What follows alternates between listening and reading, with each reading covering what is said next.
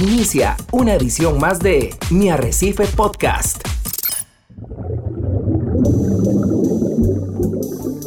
Usted está a punto de sumergirse en los misterios de nuestros océanos y en el fascinante mundo de los acuarios marinos. Esto es Acuariofilia Marina, un mundo marino en la radio gracias a la Asociación Costarricense de Acuariofilia Marina, una organización sin fines de lucro comprometida con el acuarismo responsable y profesional. Muy buenos días, amiga y amigo. Bienvenidos a Acuariofilia Marina, un programa de la Asociación Costarricense de Acuariofilia Marina, que como todos los días sábados de 9 a 10 de la mañana, pues llega a sus hogares, a sus lugares de trabajo, a sus vehículos y por supuesto es un programa sumamente esperado por los acuaristas costarricenses y quienes nos escuchan más allá de nuestras fronteras siempre el complemento ideal para ese momento donde hacemos cambios de agua, controlamos los nutrientes y también, como es usual, pues le damos la bienvenida a nuestro coproductor y presidente de la asociación, don Ricardo Calvo. Muy buenos días, Ricardo. Hola, ¿qué tal? Buenos, buenos días, perdón, don Hernán. Muy buenos días a todos los amigos que nos escuchan a través de las ondas radiales de 93.5, la radio de Costa Rica. De verdad es un verdadero placer poder estar con ustedes en esta mañana de sábado y gracias por permitirle a la asociación que llegue a lo mejor hasta su lugar de trabajo, su casa, su automóvil, donde sea que usted nos dé la gentileza de poder este, estar con usted en esta mañana. Gracias por ser parte de Radio Monumental y de Acuariofilia Marina. Le damos, por supuesto, las gracias al creador por permitirnos una semana más llegar hasta donde están ustedes y ya bien acompañados de Cristian Hernández en el Control Master Monumental. Don Hernán, queremos agradecerle muchísimo a tanta gente que se acerca a través de las redes sociales, cómo, cómo nos ha permitido Dios eh, eh, crecer en este programa, crecer en audiencia. Eh, y, eso nos ha permitido muchísimo conocer gente que a lo mejor no se acercaba a la asociación porque no eran acuaristas marinos tradicionales, algunos de agua dulce también, porque hemos tratado también de, traer algunos, algunos tópicos en ese sentido. Así que hacia el final del programa, si usted me lo permite, don Hernán, vamos a saludar a mucha de esa gente que nos sigue muy fielmente y que comparte con nosotros, no solamente de seguir el programa, sino que también le gusta compartir con nosotros a través de los diferentes medios. La gente nos puede contactar a través de nuestra página de Facebook, ASOCAMCR, eh, a través de nuestro canal de YouTube y a través de nuestra página web que también tenemos y nuestro Instagram. En la página web es www.asocamcr.org. Así es, don Ricardo. Ahora que hablabas de audiencia, quiero compartirte una muy buena noticia que no sé si te percataste, fue eh, hace una semana, un par de semanas, no, no preciso el día exacto pero la empresa IUOPE, que hace mediciones de medios de comunicación aquí en Costa Rica, televisión, radio, dio a conocer eh, su reciente encuesta, la que corresponde al cierre del mes de mayo y junio. Y Monumental, la radio de Costa Rica, está ocupando el lugar número uno de preferencia de los radioyentes costarricenses. Así que sumamente agradecidos con ustedes que nos escuchan día a día en la programación de Monumental y los días sábados en Acuariofilia Marina. Y agradecerle, don Hernán, aprovechando el espacio, eh, que esta no es una radio cualquiera, es la número uno del país y que la gerencia de Central de Radios tenga la gentileza de abrirle un espacio a la SOCAM para tener un programa de acuariofilia marina que, como lo decimos en nuestra introducción, busca concientizar un poco acerca de los esfuerzos tan importantes que se hacen en nuestro país y fuera de ellos de conservación de los recursos naturales como son los recursos oceánicos y también de las buenas prácticas que ojalá podamos adoptar todos los que decidimos tener este hobby como parte de nuestra vida. Gracias a, la gerencia, a usted, don Hernán, también como parte de esa gerencia, de esa jefatura eh, por permitirle a SOCAM, ya son más de tres años, si no me equivoco, sí, sí, eh, que, tenemos de estar al aire y gracias a las personas que, que nos sintonizan, que nos escuchan, que nos dan pelota los sábados en la mañana, ojalá mientras están haciendo sus mantenimientos, como usted dice, don Hernán. Así que muchísimas felicidades a usted, don Hernán, y todo su equipo por hacer esta radio la número uno del país. Ricardo, Hoy vamos a hablar de un tema que no hemos abordado en Acuariofilia Marina, que estoy seguro va a ser de mucho interés para todos los aficionados a este hermoso pasatiempo, y tiene que ver con la automatización de nuestros acuarios. Para ello hemos eh, cursado una invitación a una persona eh, que nos acompaña desde fuera de Costa Rica en esta oportunidad. Se llama don Carlos Chacón, es un acuarista también, esos de hueso colorado como decimos nosotros, no tiene sangre, tiene agua de sal en sus venas y tiene una experiencia que nos va a permitir visualizar cómo era el pasatiempo antes de la automatización, cuáles eran las peripecias que hacíamos, ¿verdad? Que vino a aportar esa automatización y cómo podríamos visualizar el futuro próximo gracias a esta automatización que ha llegado para hacernos más fácil, más cercano el pasatiempo a todos los que lo disfrutan. Muy buenos días, Carlos. Eh, estás allá por Chicago y Carlos, Además trabaja para la empresa Coral View, que es una gran empresa en Estados Unidos que se dedica a distribuir equipos para este pasatiempo, por lo tanto, una persona con mucho conocimiento para aportarnos el día de hoy. Gracias, gracias por todo, mucho, mucho gusto en esta mañana. Este, qué honor estar aquí para, en este, en este show. Ah, de, principio les digo muchas disculpas el español a veces se me, se me, se me, se, como dicen, se me... Se le cruza. Se me cruza, se me cruza un poco. como dicen, yo tengo, yo tengo casi 35 años de vivir aquí en los Estados Unidos y me gustaría usar más el español, pero a veces no puedo. Entonces, este, mis disculpas si me, si me quedo cruzado un poco. No te preocupes, Carlos. Más bien, empecemos por ahí. Contanos quién es Carlos Chacón como acuarista. Oh, wow. Este, yo comencé de acuarista en, cuando era chiquito. Este, estábamos con mi papá, fuimos a un río y, mi, y agarramos pescados para comer y no los quería, no me los quería comer, los quería mantener vivos. Y el día siguiente mi papá llegó con, con un tanque, con un acuario que yo creo que era como, como de uno, uno, como tres o cuatro, cinco litros de agua y así comencé. Después me mudé a los Estados Unidos y, y estando en los Estados Unidos entonces comencé con el, con el acuario de agua salada de agua de, agua de sal. Y este, he estado teniendo acuarios de agua de sal desde casi mediados de 1990. Eh, mediados de, 1990 por ahí. Ah, ya tengo bastante tiempo y, y, eso sí he visto bastante la evolución de, de los corales y los acuarios en los 90, los, eh, en finales del 90 y, y como está ahora y la diferencia y el desarrollo que ha pasado, eh, especialmente durante los últimos, últimos años, ha sido bastante. Y desafortunadamente también, este, como todos sabemos, el desarrollo también implica este, el incremento de precios. Los precios de cosas, de los corales que nosotros pagamos antes, en, a principios del, a, final de los 90 o del, 2000, es mucho, mucho, muy, muy diferente con el precio de los corales que, recogen ahora. La mentalidad también de los, de los, de los, de los acuaristas es bastante diferente. Antes era más, este, me recuerdo que era más mantener los corales, compartir los corales con las, con las otras personas que estaban, que también tenían, tenían acuarios, que eran, eran mucho menos. Entonces, recibíamos un coral que venía de, de, algún lugar en, en Asia y, y, lo mirábamos y oh, qué bonito el coral, cortémoslo porque así tenemos, así Ricardo tiene un pedazo, Hernán tiene un pedazo aquí, por si yo pierdo el, el, pierdo el coral, lo podemos este, salvar. Me estoy dando cuenta ahora, desafortunadamente, que es más, hay gente que se mete al acuario solo para vender o, o, ese, ese, esa, ese, ¿cómo le dicen? Se llama el camaraderie. Este, camaradería. camaradería. es, se, se está perdiendo un poco. Y, este, es, cosas como dicen que estamos hablando del pasado y el futuro. Espero que el, péndulo comienza al otro lado a través de regreso y comencemos a, especialmente ahora con todas las, regulaciones que han cambiado, que han cerrado bastantes cosas, que estemos, comencemos a compartir para el beneficio del, del, del, del, de la, del acuario, de este hobby de este hobby. Eh, eso me gustaría ver. Pero sí, realmente eso es lo que está haciendo. A principios del 2013 comencé a trabajar para CoralView y ahora este, mi, especialización es el desarrollo del controlador Hydros. Perfecto. Eso es lo que trabajo yo. Carlos, una consulta, bueno, más bien una consulta, una advertencia.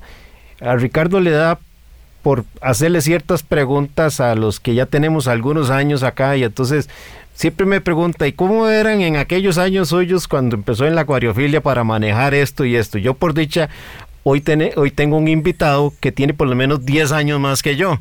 Entonces voy a dejarle a Ricardo la mesa abierta para que se distraiga haciéndote esas preguntas a, a, Carlos Chacón de Coral View hoy desde Chicago. Bueno, antes de que el meteor se, se, viera estrellado en, la península de Yucatán, usábamos los corales de... No, no, realmente sí, no, yo me recuerdo, a mí el, el reactor de calcio eh, la, forma en que miden todo, que medimos todo ahora, que medimos el magnesio, medimos el calcio, la alcalinidad, medimos el, y el yodo y todo, eso no lo hacíamos antes. Er, eh, antes era más, uno, se, uno, uno se, se, guiaba más por el coral. Había que leer Los corales. Si, si el pH, me recuerdo yo que teníamos zinnia Zinnia, que es la, sí, la, la, senia, los corales blandos. El senia, los corales. Y solamente en la senia lo que hace es que cuando el pH está demasiado bajo, se cierra. Y también se comienza a derretir.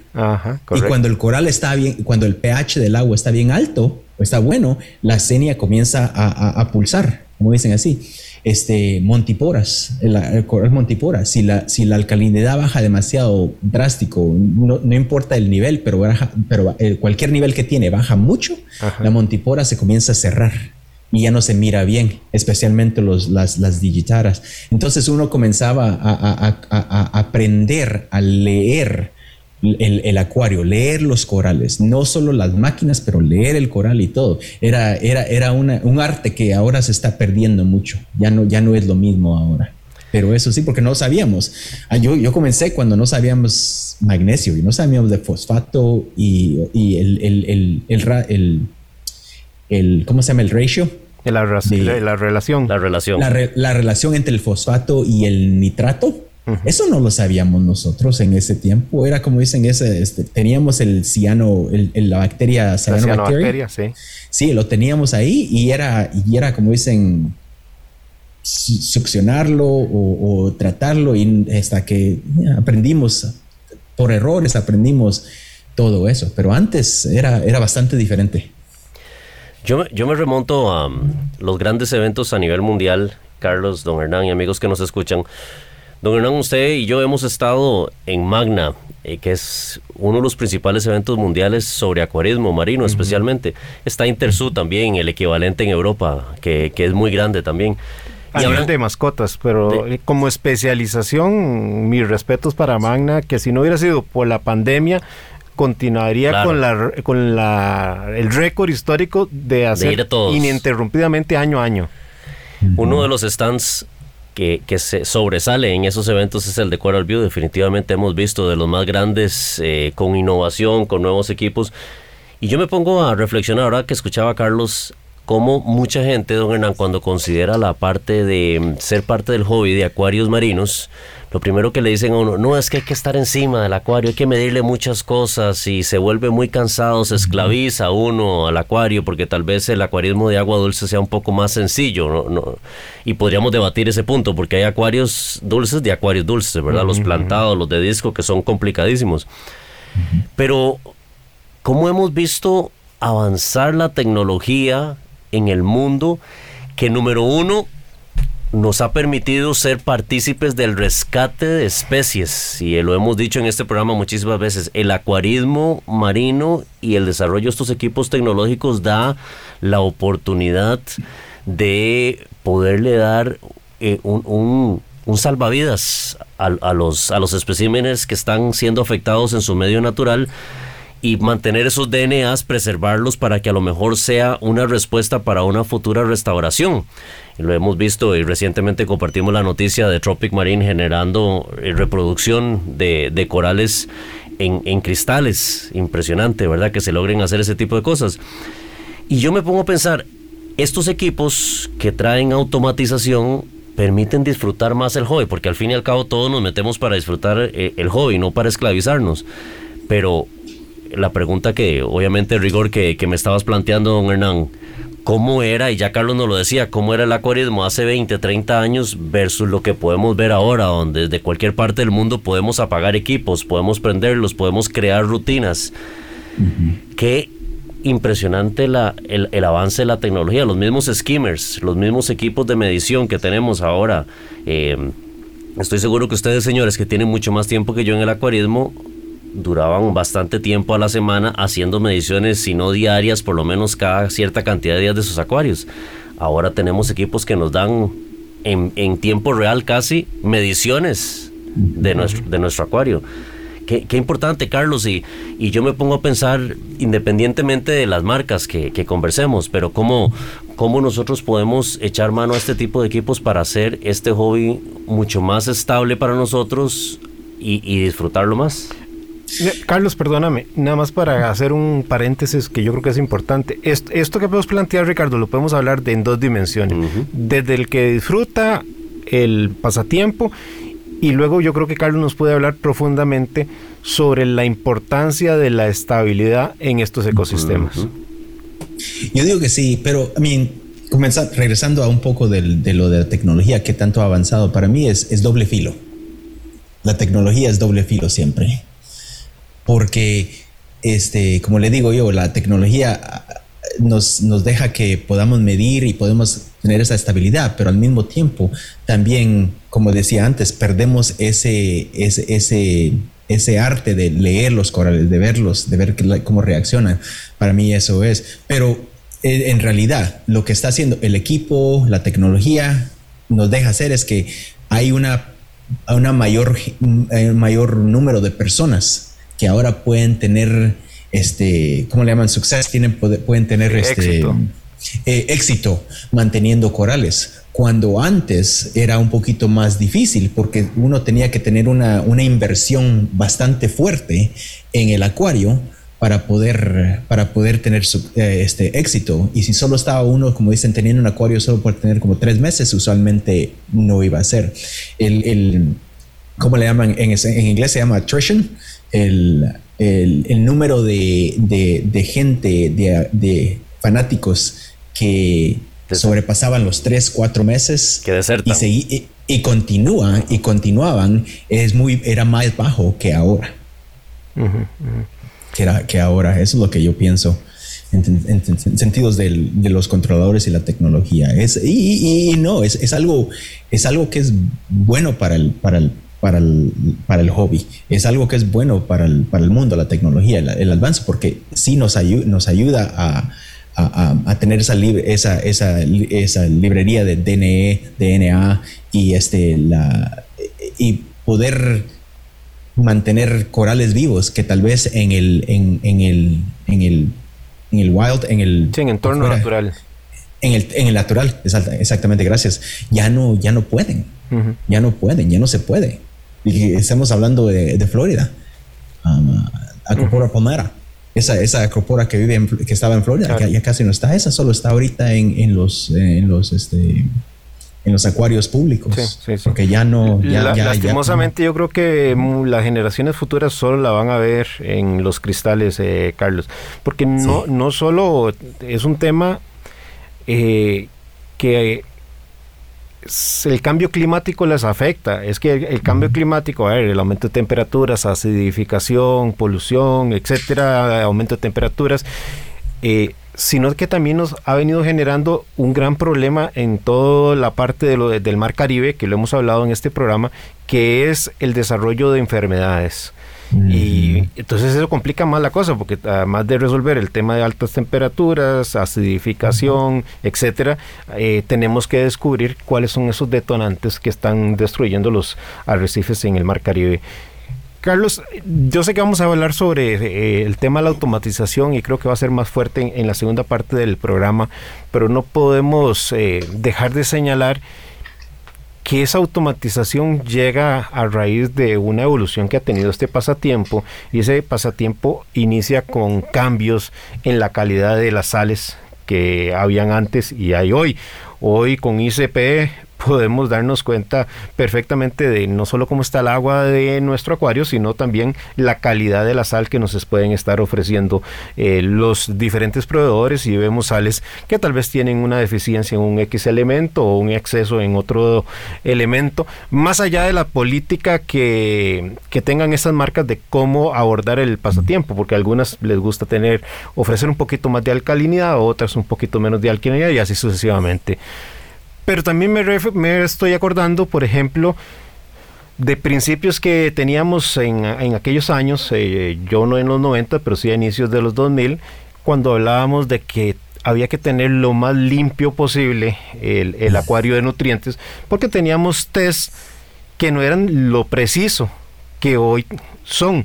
Y entonces hoy miden pequeñas porciones casi que indetectables o impensables para lo que eran aquellos test eh, de los años eh, de inicios de los 90. Y así sucesivamente podríamos reflexionar sobre otros eh, productos o accesorios que teníamos.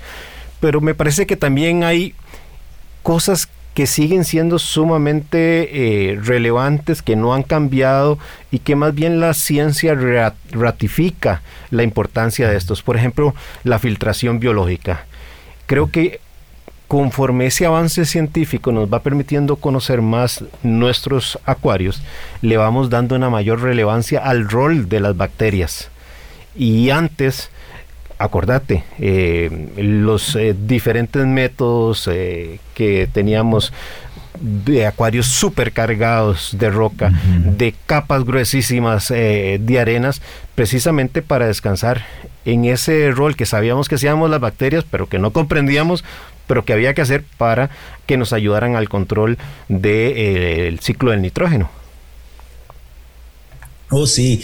Ah, para mí, en realidad todo eso es cierto, ah, el, pero ahora con la tecnología también podemos tener, este, como le llaman los, las, las pelotitas biológicas, que una pelotita biológica tiene, la, tiene el, área, el área el área surface area se llama en inglés la, se le llama, la superficie de colonización de bacterias. Ya la superficie de colonización. Eh, en una pelotita bien chiquita tiene más superficie que una una, una roca gigante. Entonces, eh, la tecnología nos, nos, nos, deja hacer eso, que ahora podemos, podemos tener ese, ese em, minimizar el acuario para eh, en, en, términos de, filtración y todo, para poder usar más corales o para poder mantener más corales y una, una, una carga biológica más, más grande, porque tenemos Marroca. Tenemos casi tres o cuatro estadios de fútbol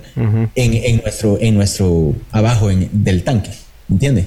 Sí, claro, la superficie de colonización es muchísimo más grande que antes. E, exactamente, y todo eso nos ayuda a, la estabilidad. Yo creo que Ricardo, Ricardo también dijo esto, es la estabilidad. Para mí, todo es estabilidad. No importa, para mí no importa si tenés alcalinidad de 7 o de 8 o de 9 o de 10. Para mí lo importante es que si estás a 10, que se queda uno a 10. Si está uno a 7, se queda uno a 7. La, la, estabilidad, y no estoy hablando de estabilidad de uno, dos, tres días, estoy hablando de estabilidad de meses, meses y meses y meses, donde la, la, línea está lo más, lo más tupidita que uno pueda. Entonces ahí es donde comienzan los corales a realmente a, a, desarrollarse, a crecer, la coloración se, se, pone, se pone bien, bien vívida como dicen, eh, eh, ahí es cuando realmente uno puede medir el éxito del, del, del, del, acuarista por, por, esa, por esa estabilidad que uno tiene. Correcto. Para mí, eso, para mí eso es el, la, la, gente me dice cuál es el secreto del tanque. Estabilidad. Sí, es la consistencia de esa estabilidad. Pegarnos como estampilla a, esos valores. Ah, sin, sin, sin, querer perseguir un, un valor ideal, eh, pero pegarnos al que está en el, tal vez para alguien el valor ideal sea un 8.5, pero lo importante es que si está procurando ese 8.5, pero en alcanzar ese 8.5 va a estar fluctuando para arriba y para abajo, pues es mejor que se pegue a un 9, que se pegue a un 10, pero que sea consistente en el valor. Exactamente. Otra cosa que hemos aprendido durante los años es que antes estábamos pensando la filtración. Poníamos el, el skimmer que es más grande o poníamos rocas y grandotas así y tratar de, tratar de, minimizar los nutrientes en el tanque. Pero con el tiempo aprendimos que es como una dieta. Si una, una persona humana, si uno toma una dieta, no puede uno solo tener una dieta y no consumir nada. Eso no trabaja. Si uno quiere perder peso, no pierde peso no comiendo.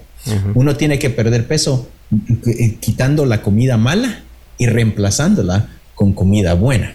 Entonces en los acuarios es lo mismo. Si uno quiere bajar los nutrientes para abajo, entonces, ¿qué le queda al coral para comer? El coral no puede comer solamente luz. Entonces uno quita los nutrientes para abajo, pero tiene que reemplazarlos con, elementos que, ayudan y le, y le, dan alimento al coral. Realmente uno lo está poniendo al coral en una, en una dieta bien estricta, que solo comen comida buena y solo, solo consumen lo que uno quiere. Entonces ahí es donde uno puede comenzar a, a, que, ser, que el coral se cerga más grande. O mira, el coral, quiero, quiero que los amarillos, el color amarillo salga un poquito más. Quiero que los colores rosados salgan un poquito más. Entonces ahí uno puede comenzar a, jugar con eso. Y, eh, eh, y, la tecnología ha ayudado a que uno puede llegar a ese nivel y no esté ciegamente agregando químicos y, como dicen, rezando de que, trabaje. Sí, hoy estamos eh, conversando con Carlos Chacón de Coral View acerca de la importancia de la tecnología y la importancia de la automatización en nuestros acuarios. Y Carlos, antes de irnos al corte comercial, me gustaría preguntarte si esa estabilidad te ha permitido tener uno de mis peces favoritos que estoy viendo en tu acuario. Que tenés ahí, me tenés, yo también, Ricardo. Me tenés distraído con ese pez. Sí, cada vez que pasa esa sombra que le veo por ahí con un puntillo, me, vuelvo loco. Un Aquiles Tan, que es uno de los peces, a mi opinión, de los más hermosos que hay en este hobby, pero de que lamentablemente la mortalidad en acuarios es muy alta precisamente por las prácticas que existen, las creencias que existen o la falta de preparación de una persona para tener un pez de esos. Contanos cuál es el secreto. Ah, ese, ese pescado tiene como seis años de estar en ese acuario. Y realmente para mí el secreto es el minimizar el estrés. El estrés, para mí. Realmente eh, yo he sido, eh, he tenido bastante suerte que los pescados que tengo en este, en este acuario son bastante, uh, ¿cómo le dicen? Mellow. Dóciles Sí, gracias. Son bastante dóciles. Entonces, realmente no, no, no, hay, no hay agresión entre ellos. Y si no hay agresión entre ellos, el pescado está, está, está feliz. Tengo un, un, un naso, un naso anaranjadito, eh, anaranjadito. Es, es, es hembra. Es hembra y es demasiado dócil. Tengo un, un pescado, un amarillo, un tan amarillo de Hawái de los que tiene años de estar ahí y también eh, he, sido suertudo de que, me, que son bien dóciles y todo. Entonces, realmente lo, único que tengo yo, la única desafortunadamente es que ya no puedo agregar pez grande, porque si agrego pez grande, entonces me, me, rompe el mm, balance que tengo y entonces ya no puedo. Pescaditos pequeños puedo agregar, pero peces grandes ya no tengo. Y tengo uno, tengo uno, dos, tres, cuatro, cuatro cuatro tanks ahí en ese, en ese tanque y todos tranquilos. Muy bien, vamos a separarnos unos minutos para admirar esos peces un poquito más de cerca y ya casi volvemos con más de Acuariofila Marina aquí en Radio Monumental. Mi Arrecife Podcast. Muchísimas gracias por estar en sintonía de Radio Monumental, la radio de Costa Rica. Estamos en Acuariofilia Marina hoy conversando con Carlos Chacón desde Chicago, representante de la empresa Coral Bio que hoy nos habla la importancia de la tecnología, la importancia de la automatización. Y don Hernán y, Carlos, yo quería plantearles para ya entrar en el tema principal del programa, eh, una situación que pasa muy comúnmente. Llega una persona y te dice, mira, es que yo tengo un acuario y estoy muy contento, pero me voy de vacaciones dos semanas. ¿Qué puedo hacer ante esa situación para poderme ir de vacaciones tranquilo eh, a pesar de que no menospreciamos el hecho de que alguna persona de confianza pueda estar cerca del acuario, que pueda extendernos esa mano, ¿verdad? Por lo menos para echarle un ojo, pero ¿cuál es la importancia de la automatización en una situación como esta tan cotidiana y tan normal? Oh, gracias. Ah, gracias por tenerme en el show, muchísimas gracias y saludos a todos en Costa Rica y, en el resto de la, de la audiencia de Latinoamérica. realmente lo que, lo que hay, para mí, cuando creamos el controller, el Hydros Controller, era para, para facilitar a la gente tener un acuario. Y eso significa también el, la paz, paz de poderse ir, como dicen Hernán y usted Ricardo, se van a, se van vienen aquí a, a, Wisconsin para el show de Magna de este año y, la, y, poder monitorear, poder ver qué es lo que está pasando en el tanque y, y poder tener control de cosas que tiene. Eso es, es, una, es una paz que no, no se puede, que no tiene precio. Entonces nosotros cuando creamos el Hyros fue una manera de hacerlo. Una manera de, de ¿cómo es? De poder eh, eh, llenar este, este, este, este, esta necesidad que tenía la gente. Al mismo tiempo queríamos tener, queríamos hacerlo de una manera que sea fácil de usar. Realmente, eh, durante los últimos años, la tecnología ha avanzado bastante, pero desafortunadamente, eh, porque realmente hasta, hasta, hasta unos cuantos años solo ha habido un controlador en el mercado, cuando hay un controlador en el mercado y solamente uno, usualmente el, avance este, se para.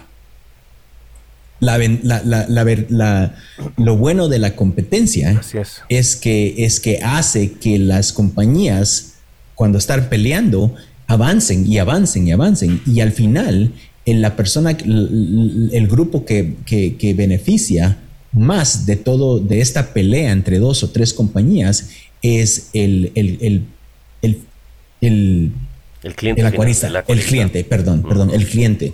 Entonces ahora con nosotros estamos, como dicen, con nosotros empezamos, eh, entramos a este, a este mercado y a esta competencia, estoy viendo que ahora los, los controladores están, cada, cada entre, entre los controladores están, como dicen, avanzando más y avanzando más y, y realmente el, avance de los últimos dos o tres años ha sido mucho más en, este, en, el, en, el, en el hobby del acuario que ha sido en los últimos 10 o 15 años.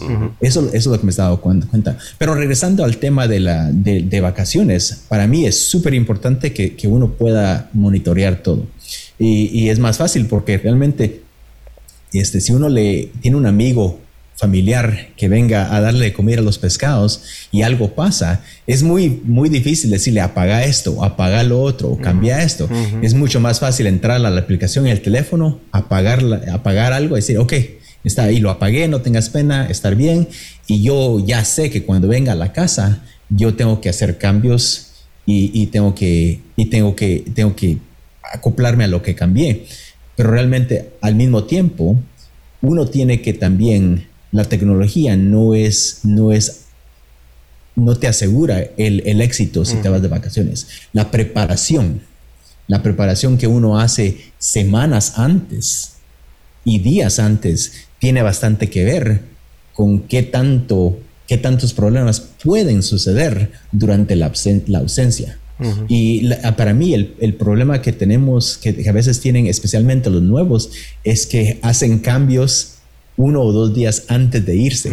Y para mí eso es absolutamente lo peor que uno puede hacer. Lo peor que uno puede hacer. Si uno, va si uno se va a hacer de vacaciones, uno tiene que hacer cambios dos, dos o tres semanas antes, dos semanas, y, al, y, tiene que tener un corte. Dos semanas ya no cambio nada. Porque ya limpio todo, limpio todo y todo, porque lo que usualmente pasa es si uno limpia algo y lo, des, lo, lo, lo este, ah. Lo desarma. Lo desarma. Cuando uno lo arma, a veces ya no comienza igual porque ya no está acoplado de la misma manera. Entonces, un día o dos días después termina de trabajar y entonces uno tiene que desarmarlo otra vez y armarlo para, ponerlo bien y de ahí comienza a trabajar. Entonces, ¿qué pasa? Si yo me pongo a limpiar la bomba el día antes de que me voy de vacaciones, ese, ese es como dicen, ahí estoy, ahí estoy, ahí estoy buscando problemas yo. Ahí estoy, estoy buscándole, buscándole dos, tres patas al, gato, como dicen. Ahí ya no. Entonces, para mí la preparación de antes de ir a vacaciones no es súper importante y más importante que cualquier controlador que tenga uno, porque el controlador te deja monitorear, pero, pero realmente la preparación asegura el éxito o minimiza, minimiza las, los, los, este, las oportunidades de que algo malo pase, algo malo pase. Yo creo que todos vamos a estar de acuerdo en, en señalar que un controlador no reemplaza la necesidad de constante formación y aprendizaje, aprendizaje que debe tener un acuarista. Eso creo que debe estar... Ni la observación, don Hernán, que creo que es un papel importantísimo. Creo que debe estar clarísimo y que efectivamente un controlador eh, viene a facilitar, a, a darnos paz y hacer más fácil a veces las labores porque perfectamente, eh, bueno, eh, la experiencia histórica lo ha demostrado. Antes no existían los controladores y el pasatiempo existía y existían acuarios sumamente exitosos, invidiables de cualquier revista, inclusive eh, hoy día. Entonces, por ahí dejemos zanjado ahí el, el, tema. Lo que sí nos va a permitir esos controladores es disfrutar más de este pasatiempo e introducir para mí un valor agregado fundamental que son redundancias. Eh, cuando estamos fuera. Entonces, en mi caso particular, pues tengo un reactor de calcio, eh, tengo el Calwasser, el meramente para, para, mejorar el pH, pero tengo reactor de calcio y dosifico eh, un, producto del Core 7 de, de la gente Triton. tengo, tres, tengo tres fuentes, es decir, si se me daña el reactor de calcio, simplemente lo apago ¿Cuántos acuaristas no hemos sufrido de que se taponea la salida del reactor de calcio? Y si estamos fuera en vacaciones, nos podemos meter en un verdadero problema, principalmente aquellos que tienen. Sí, sí. Entonces, creo que vino a ser eh, un, un, elemento de los controladores que nos dan un poquito más de tranquilidad, nos permiten jugar con redundancias, nos permiten alcanzar con mayor precisión lo que hablábamos en la primera parte del programa, que es esa estabilidad y consistencia de los eh, parámetros en, el tiempo. Porque eh, ¿quién iba a imaginar que hoy día ibas a tener un equipo que te permitía, no sé, medir el fosfato y el nitrato, medir la alcalinidad, medir el calcio, medir el yodo, etcétera, etcétera? Y generarte alertas, eh, prenderte o apagarte a, o B en función de lo que sea el resultado. Prácticamente nos movemos a, una inteligencia artificial y vos que estás metido en ese mundo, Carlos, eh, eh, ¿qué pensás y cómo vislumbras también el futuro? Bueno, para mí la, inteligencia artificial es buena si la persona sabe cómo programar. Desafortunadamente, hasta, como dicen, hasta como unos años antes del Haidos, para programar cosas complicadas, bastante complicadas, uno tenía que saber escribir código. Tenías que saber, que casi tenías que tener un, grado de ciencia en computación para poder hacerlo. Entonces con Jairos lo que, pues, lo que hicimos es, no, eh, estamos en el 2020, estamos en el 2021. Este, hay en nuestras casas tienen aplicaciones que pueden hacer cosas bien complicadas sin tener que escribir el código. ¿Por qué no podemos, eh, eh, por, qué no podemos agarrar esa, esa, tecnología y traerla al, hobby del acuario? Entonces en Hydros estamos haciendo eso, porque ¿de qué sirve tener un controlador que, que, pueda, hacer, que pueda hacer todo, pero solo 5% de la, de, la, gente lo puede hacer porque solo 5% de la gente sabe cómo programarlo. Entonces queríamos, queríamos hacer algo que sea fácil de programar. Y en términos del futuro, teníamos, queríamos avanzar las cosas en una manera que le hace más fácil a la gente este, tener el, hobby, disfrutar el tanque y, las redundancias, dijo Hernán. Un ejemplo, ahorita vamos a, vamos a, sacar una, un firmware firmware. un firmware. Y, es una cosa pequeñita. La gente dice, entonces es cosa pequeñita, pero hace bastante diferencia. Los controladores ahora, un ejemplo, controladores ahora, si uno tiene, uno tiene el, sensor de temperatura y lo proga, eh, dice el sensor de temperatura, aquí está el, outlet, el, enchufle, donde tengo el, termostato. El, no. el, heater, el, calentador. Ok, ok. El tubo de calentador. Ok, pero ¿qué pasa si el tubo de, de calentador se, descompone? ¿O qué pasa si el sensor de temperatura se descompone? Entonces, en este firmware que vamos a sacar, vamos a sacar otra, una cosita pequeña, pero es, uno puede programar fácilmente usar dos sensores para un tubo de, de, calentador.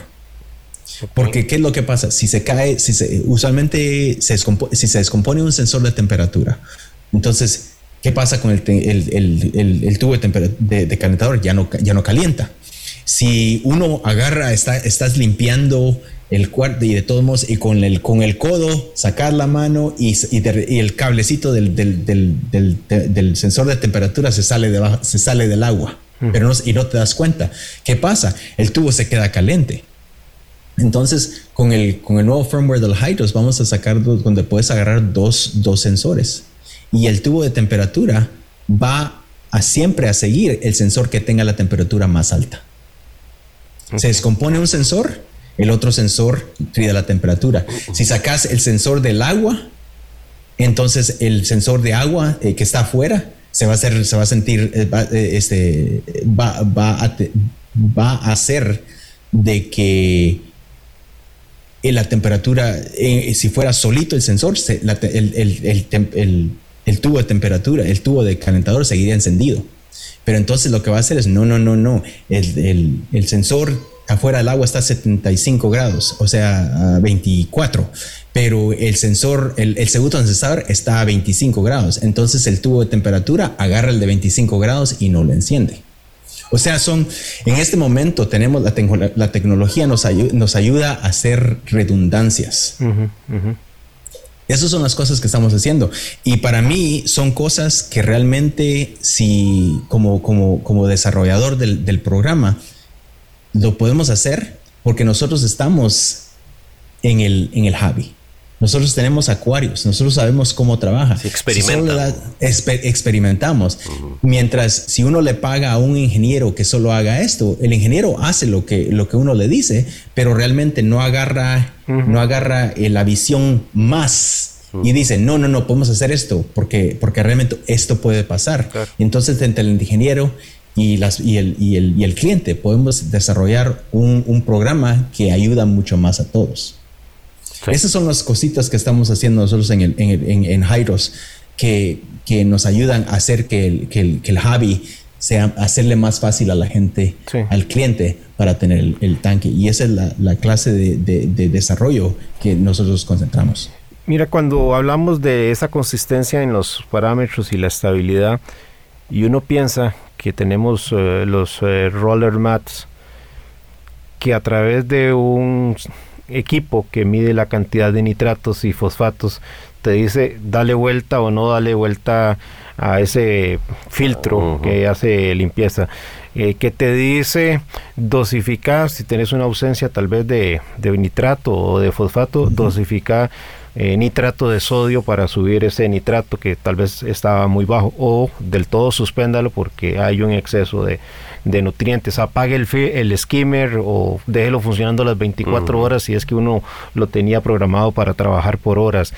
En fin, hay tantos elementos eh, que hemos venido incorporando para hacer más fácil la vida en, nuestro pasatiempo, que ese futuro, eh, Carlos, yo creo que nos ha permitido ver maravillas como las que ya nos están comentando en universidades, en laboratorio, pero que yo esperaría que no muy lejano, así como vimos la reproducción tal vez de corales blandos, algunos eh, LPS en, en, nuestros acuarios, podamos ver la complejidad de lo que es un desove de acroporas en nuestros propios acuarios, porque tengamos controladores que te hagan toda la simulación de los ciclos eh, lunares, de los procesos de temperatura, de iluminación y, demás. Y entonces eh, el, el, hobby nos ha venido llevando. Y estas universidades y laboratorios lo hacen hoy día porque este pasatiempo ha creado esos productos. Si no, no estaríamos reproduciéndolos en estas eh, universidades y corales. ¿Cómo miras, Carlos, el futuro este? Oh, especialmente, por ejemplo, nosotros en Jairos estamos trabajando en, traer ese, esos ciclos, esa tecnología al cliente en casa. Este, el acceso a un, a un a un horario de anual o mensual de, de temperatura, este, junto con ciclos de la luna, para que realmente Hernán o en el futuro Ricardo, usted pueda ir al Hydros y escoger este, ciclos de, de, Fiji o algo así. Entonces lo pone así y, es, y ahorita, y entonces el controlador le sube la temperatura le baja la temperatura en, las semanas o los días que necesita y la, luz y todo, acordando a una tabla de, de datos que, que, que, las universidades han, han, han colectado durante años y años y años. Y desafortunadamente hasta ahora esa información solo ha estado, este, es, es, está disponible a todos, pero la tecnología para, para microcontrolar, microcontrolar eh, eh, es, es, muy difícil uno tiene que, con el trabajo, con todo lo que la familia y todo, no me puedo sentar ahí y estar micro controlando todo eso. El controlador lo puede hacer. eso es una de las cosas que queremos hacer en Hydros, que, que, que está en el futuro y en el futuro no, no, no muy lejano. Yo, yo quería aprovechar también tu participación, Carlos, con un tema que es muy común encontrar en los foros, en los grupos de WhatsApp de los acuaristas. Es el tema de los eh, sensores de salinidad. Eh, constantemente eh, se cometen grandes errores porque nos atenemos y ahí también el peligro que hablábamos en el programa de, de, no desarrollar habilidades, conocimiento, no saber leer lo que sucede en el ecosistema, porque confías ciegamente de lo que te está diciendo el equipo. Y si una bomba peristáltica está mal calibrada, puede ser que te esté metiendo más alcalinidad de la cuenta y haya un error de lectura. Y en el caso de la salinidad, pues puede pasar perfectamente lo mismo. Te está diciendo que tienes una salinidad de 1025, 1024 y puedes andar, andar muy arriba y comenzar a ver problemas de, muerte de tejidos en, algunos corales. Pero lastimosamente todavía tenemos eh, algunas desconfianzas con estos lectores que están integrados a, equipos automatizados y tenemos que recurrir a mediciones eh, todavía manuales o de equipos externos que no están integrados, Carlos. Sí, lo que pasa es que eh, salinidad eh, es, es bastante difícil y realmente porque la, yo creo que uno tiene que tener un entendimiento de cómo se ve, cómo se mide la salinidad en el, en el acuario. Y realmente la salinidad no se mide, lo que uno mide es la, es la conductividad. La conductividad eh, en el agua de, y uno midiendo esa una conductividad, uno puede, puede computar la salinidad. Lo que pasa es que todos sabemos que agua salada es uno de los mejores conductores de electricidad. Eso es lo que pasa. Y también tenemos bombas, luces, este, eh, Toda fuente de ruido eléctrico. Uh, hay, eh, como dicen, hay tanta electricidad pasando por ese acuario que es, es, es virtualmente imposible no tener, como le llaman, este ruido. Ruido. Entonces, estamos hablando de, de los, los, los, los, probes, las probetas, mm, de los probes, este, de, de, de conductividad. Miden electricidad, pero están midiendo en milivoltios muy eh, un, la minut es, es, muy pequeño y entre más pequeño la electricidad que pase, más susceptible a ruido. Entonces, desafortunadamente, la tecnología ahorita que es, está disponible económicamente para los, para los eh, clientes es, es, muy susceptible al ruido, al ruido eléctrico. Ahora nosotros aquí en Hydros estamos trabajando en, una, en, un, en un aparato que va a dejar leer la salinidad sin tener, este, sin, sin estar, este, ¿cómo le llamas? Siendo susceptible al ruido. Siendo, siempre, gracias, siendo susceptible al ruido. Pero lo que pasa es, desafortunadamente, no puedo hablar de eso porque no le puedo dar, no le puedo decir nada, porque si no oye la competencia y, tenemos, que tenemos que proteger nuestra, nuestra, nuestra propiedad intelectual.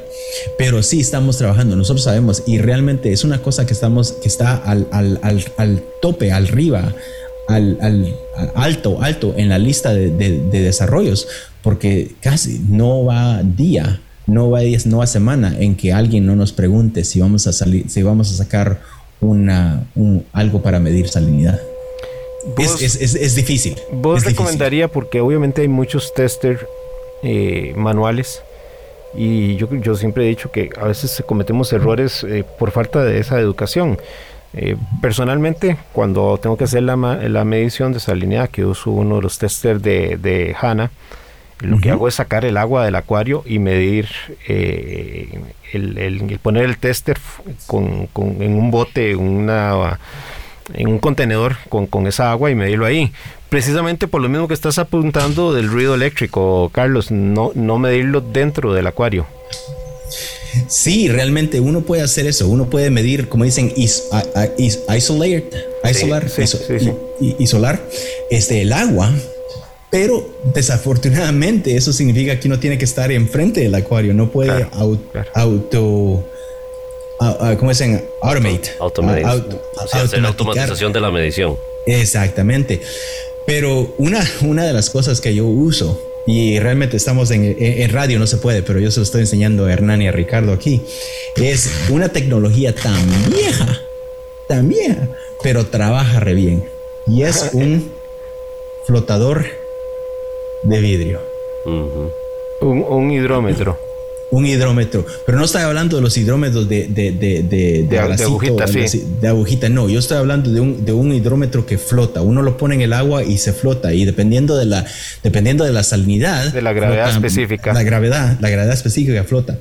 Esto no tiene nada que ver con temperatura, no es susceptible a temperatura, no es susceptible a electricidad. Lo único que uno hace es al poner en un, en un cuento, en un cilindro calibrado, pones eso ahí para que esté tranquilo y lo medís y ya estuvo.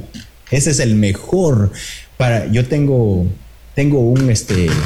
Un, hidrómetro eléctrico de Milwaukee y, para, y para calibrarlo uso esto. Sí, yo también uso el de Milwaukee, que me parece muy bueno. Pero, Hernán, usted tiene uno de esos, me parece, un hidrómetro de esos. Sí, sí, sí, correcto.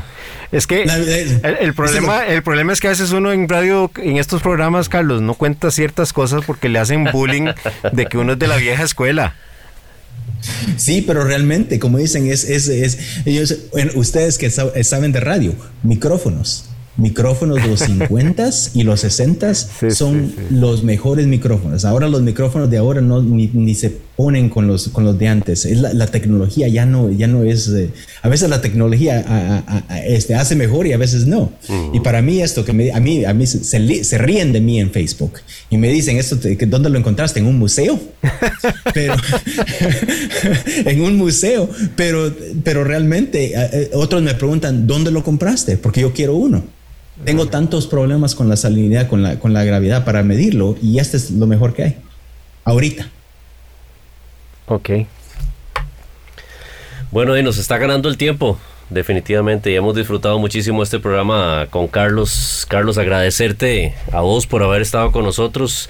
Apenas raspamos un poco el tema, pudimos haber profundizado en muchas otras direcciones, pero agradecerles a empresa como Coral View ese espíritu de innovación, ese espíritu de mejorar, yo creo profundamente en lo que acabas de decir, donde no existen monopolios, donde existe la oportunidad de competir libremente en una industria como esta, genera muchísima innovación y eso beneficia muchísimo, ¿verdad? Al, al, al acuarista, a la industria y eso, y eso es bueno porque no podemos depender de, un, de una sola marca, ¿verdad? Y ciertamente, don usted mismo ha dicho que usted no se casa con marcas necesariamente, sino la escogencia es específicos productos que cumplan las necesidades a un precio razonable y que le den a usted lo que, lo que anda buscando. Así que, Carlos, gracias por acercarse a una empresa tan importante como Coral View, acercarse a Acuariofilia Marina. No todos los días tenemos un representante de la magnitud de uno de los distribuidores más grandes en el mundo de productos.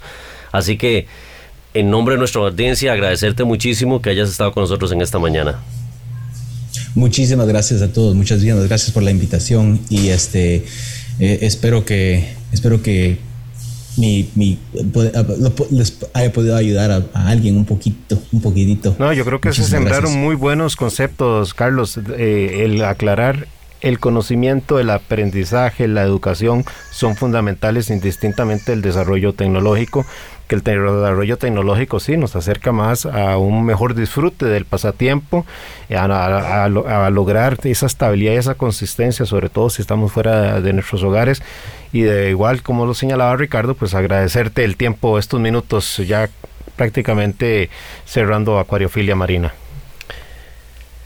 Así es, don Hernán, y agradecerle también a personas como Víctor Seas, Eric Serrano, José López, Walter Arce, Carlos Bustos, Glenn López, Jorge Carvajal, Esteban Arce y Gabriel Picado. Gracias por estar con nosotros cerca en estas redes sociales y gracias por estar con nosotros en Acuariofilia Marina en esta mañana. Lo invitamos para que siga en compañía de Radio Monumental, la radio de Costa Rica. Acuariofilia Marina, un mundo marino en la radio, gracias a la Asociación Costarricense de Acuariofilia Marina. Mi Arrecife Podcast.